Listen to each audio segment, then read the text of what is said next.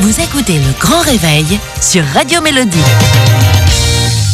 Il est impressionnant notre chiffre du jour, c'est 40 pour 40%. Écoutez bien, cette année, les maisons d'édition ont reçu jusqu'à 40% de textes en plus. Ça veut dire qu'il y a eu cette année sûrement dû au confinement, de nombreux auteurs en herbe. Ouais, une vague d'inspiration comme ça pendant, euh, pendant le confinement. Il y a plein de gens qui se sont dit allez, hop, je vais écrire une histoire, je vais m'y mettre. Et ils ont vraiment envoyé tout ça aux maisons d'édition. Bon, alors il y a une raison. Hein. L'écriture, c'est une thérapie pour certains. Ça apporte du réconfort en ces temps d'isolement. C'est un moyen de voyager, de se libérer, de prendre du recul sur ce qui nous est difficile aussi. Voilà, puis ça ouvre des horizons. On avait le mm. temps, tu le disais.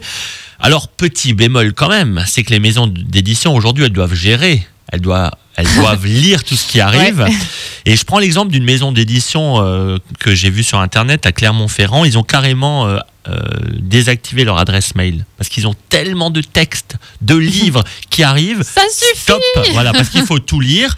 Et puis alors, cette maison d'édition, le temps cette maison d'édition, elle disait, nous on est une petite maison d'édition, on a reçu 1500 textes et ouvrages.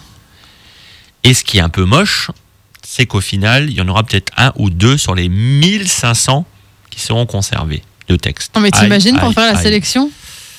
Bah, tu te mets derrière ton écran, tu lis, tu lis, tu lis, et puis tu as le coup de cœur. Déjà, déjà nous, euh, la semaine dernière, quand on a fait le concours de déguisement sur notre page Facebook, on avait quoi 200 euh, candidats, euh, hein. à 10 à choisir, et on était déjà là tous. On prend celui-là, non, celui-là, non, celui-là. Alors imagine 1500 textes de place. Déjà, faut les lire, ces 1500 textes. Beaucoup de boulot, et après choisir, faire des, des, des malheureux forcément. des heureux, pas beaucoup, mais des heureux quand même aussi. Mm.